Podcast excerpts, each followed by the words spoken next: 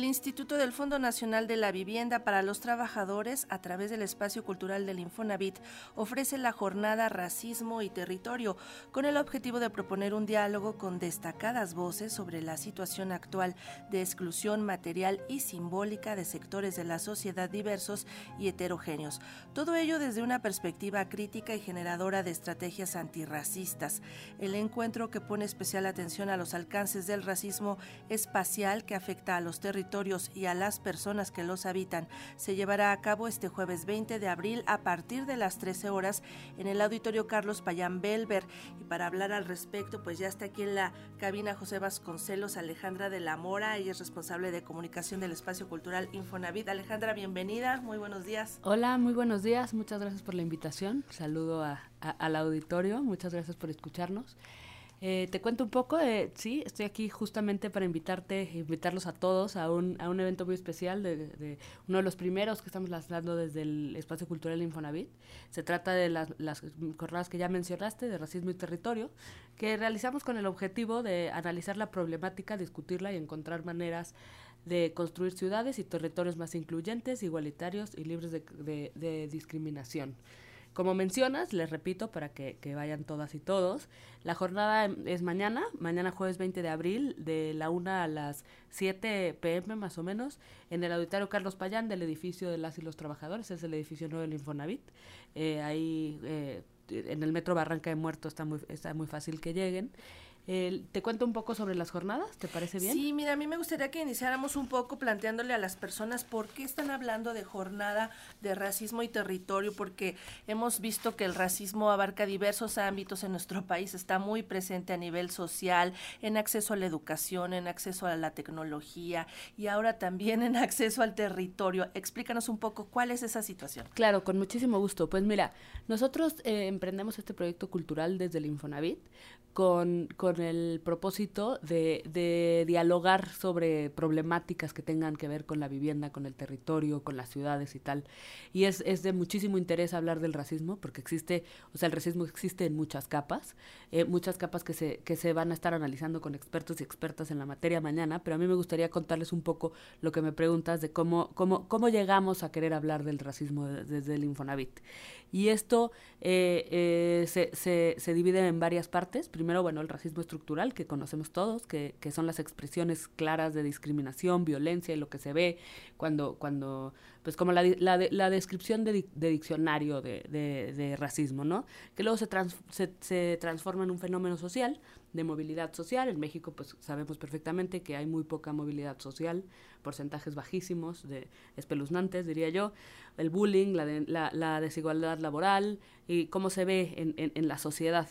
Pero, pero regresando a la pregunta inicial y por qué, por qué hablamos desde el Infonavit, eh, nosotros estamos tratando de, de, de, entender el territorio y, y, su, y su diversidad. Por ejemplo, invitamos a, a ponentes que y eh, ponentes y expertos y expertas que, que representan y que saben de estos temas en toda la República. Tratamos de abarcar diferentes, diferentes escalas para hablar justamente del racismo espacial y de, y de una cosa, un término que, que llaman geografía, que llamamos geografía racializada, ¿no? O sea, este, este fenómeno que te voy a tratar de explicar, y dime, dime si así lo, lo entiendes, y es, es si, tú, si tú ves el mapa de la República Mexicana, eh, la, la, este, el tema racial y el tema de discriminación está muy, está muy, este, se puede encimar perfectamente con un tema de, de desigualdad socioeconómica.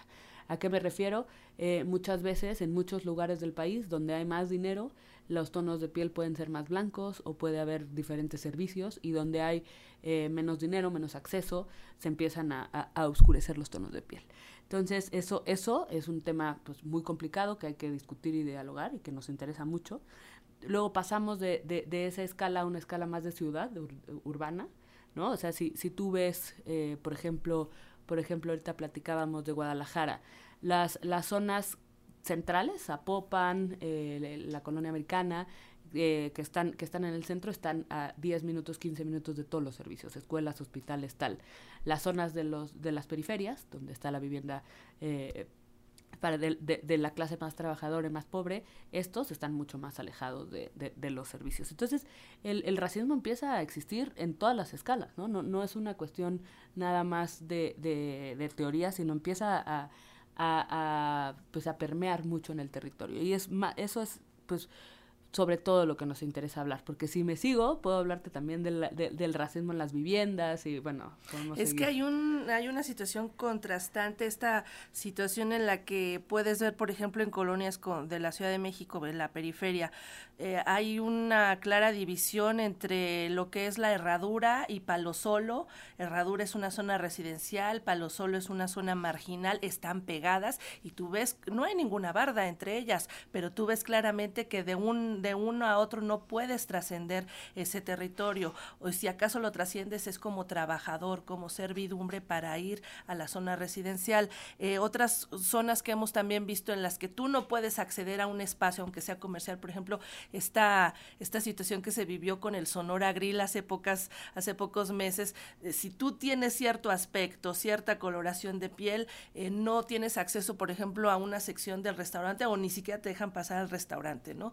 O sea, estas cuestiones que se viven a diario en México y que francamente se han normalizado, pero pues es, es, muy negativo, ¿no? A veces están tan normalizadas que no las vemos, las dejamos pasar y esto está mal, ¿no?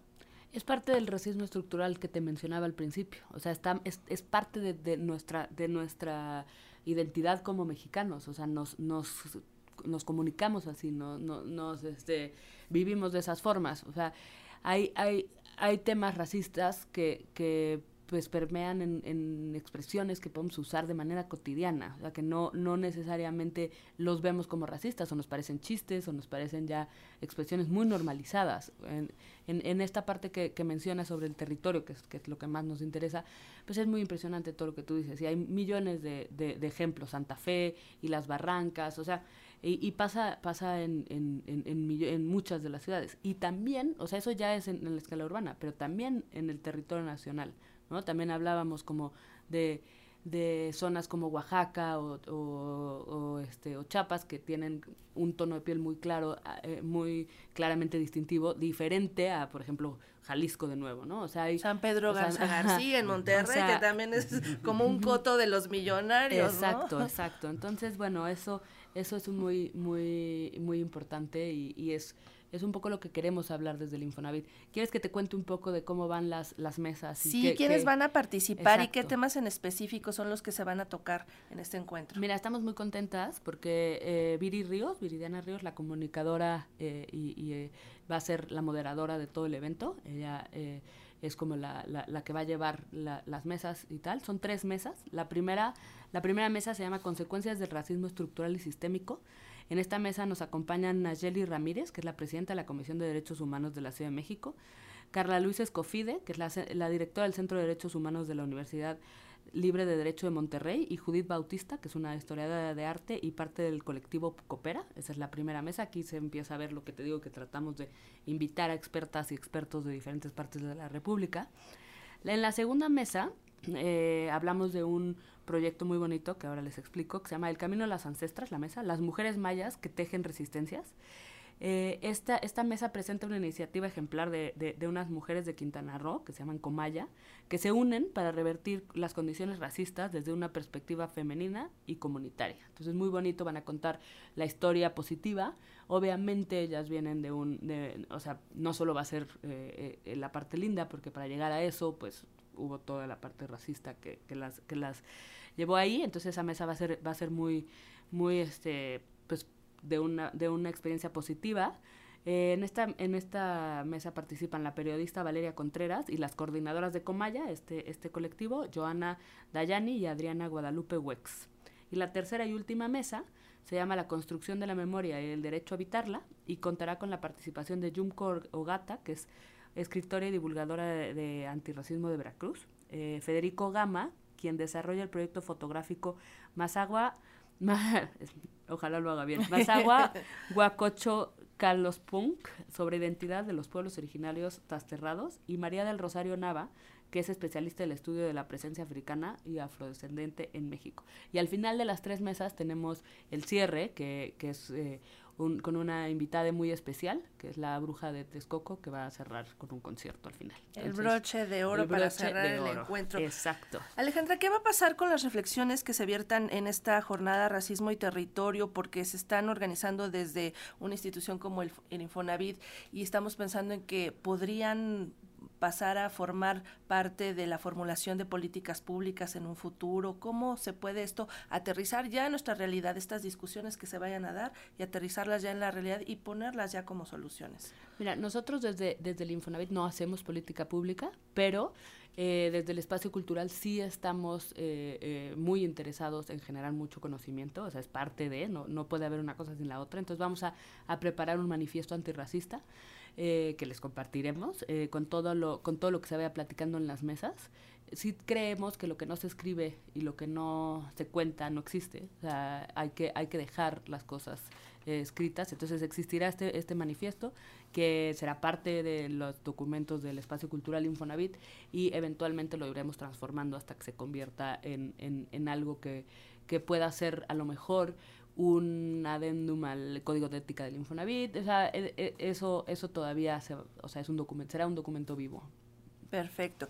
Pues están invitados a participar en esta jornada Racismo y Territorio el 20 de abril a partir de las 13 horas en el auditorio Carlos Payán Belver. ¿Dónde está esto? Esto está en el, en el Infonavit. El Infonavit eh, inaugura un edificio nuevo, el, el, mismo Infonavit que todos conocemos en Barranca del Muerto, en la parte de atrás, en la calle Campa, es un edificio, eh, es la, en, en, la planta baja de, de, de, nuestro, de nuestras oficinas sede. Perfecto, pues ahí en la calle de Gustavo E. Campa pueden ustedes llegar al auditorio Carlos Payán Belver este 20 de abril a partir de las 13 horas y participar en la jornada Racismo y Territorio. Alejandra de la Mora, gracias por venir. Gracias Jordi, que también la vino acompañando. Muchas gracias. Hasta pronto, muy buen día. Gracias.